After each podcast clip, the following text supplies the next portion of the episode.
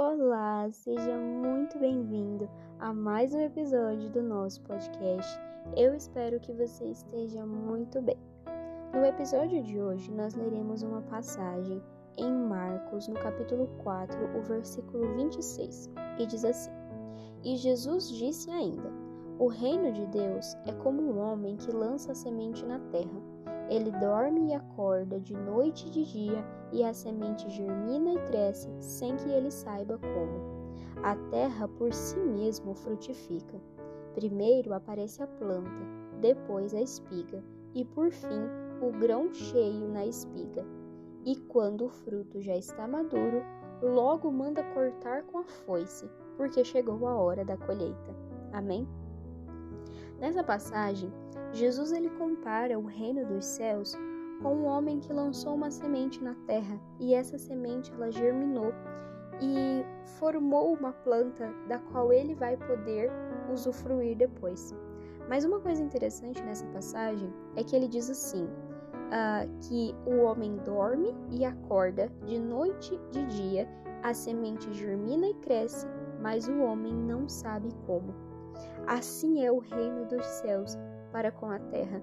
Nós não sabemos as coisas que acontecem no reino espiritual. Nós não sabemos as coisas que estão preparadas para nós. Nós não vemos, nós não entendemos, mas elas ainda assim acontecem. Não é porque nós não sabemos que elas não estão acontecendo.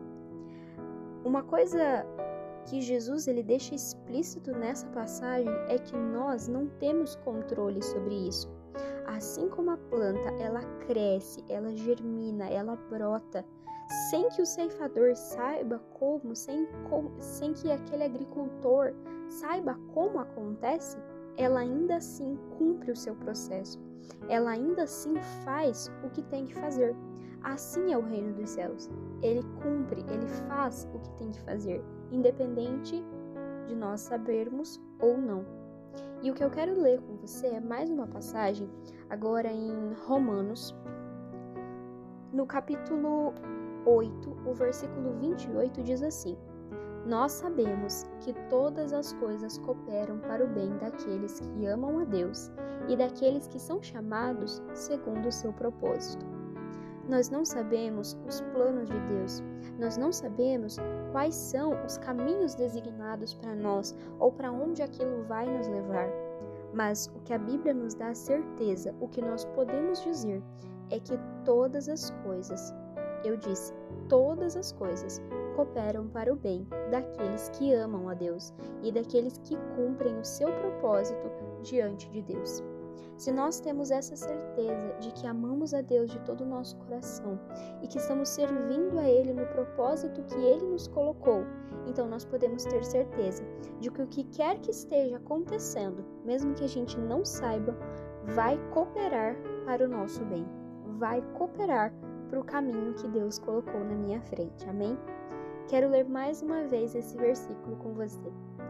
Nós sabemos que todas as coisas cooperam para o bem daqueles que amam a Deus e daqueles que são chamados segundo o seu propósito. Amém? Ame a Deus de todo o seu coração e tenha essa certeza de que todas as coisas vão cooperar se você amar a Deus. Amém? Que você tenha um dia abençoado e até o nosso próximo episódio.